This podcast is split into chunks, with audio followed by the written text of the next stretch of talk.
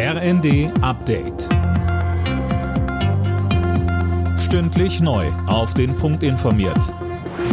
Ich bin Alena Tribold. Der Druck auf den britischen Premierminister Boris Johnson steigt weiter. Seine Minister für Gesundheit und Finanzen sind beide zurückgetreten aus Protest gegen Johnson. Manuel Anhut. So teilt der Ex-Finanzminister Rishi Sunak in seinem Rücktrittsschreiben mit, die Öffentlichkeit erwartet zu Recht, dass die Regierung ordentlich, kompetent und seriös geführt wird. Johnson besetzte nur wenige Stunden nach den Rücktritten die Posten neu. Die Opposition forderte unterdessen Neuwahlen. Der Premierminister steht bereits seit längerem wegen einer Reihe von Skandalen in der Kritik, allen voran der Partygate-Affäre und dem jüngsten Sexskandal in seiner Tory-Partei. Die Bundesregierung bereitet sich auf den Fall vor, dass Russland den Gashahn zudreht. Als wichtigen Schritt hat die Ampel Änderungen am Energiesicherungsgesetz beschlossen. Unter anderem soll es künftig möglich sein, dass Energieunternehmen Hilfen vom Staat bekommen können.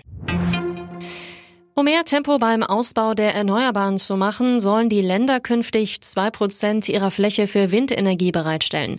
So steht es in einem Paket zum Ökostromausbau, auf das sich die Ampelkoalition geeinigt hat. Kritik kommt von der Union. Parlamentsgeschäftsführer Frei findet, mit dem Paket werde sich fast ausschließlich auf Wind- und Solarenergie fokussiert. Im ZDF sagte er. Auf der anderen Seite fallen andere regenerative Energien hinten runter, wie zum Beispiel die Wasserkraft, die Biomasse, die Geothermie. Und das ist mit Sicherheit in sich nicht schlüssig.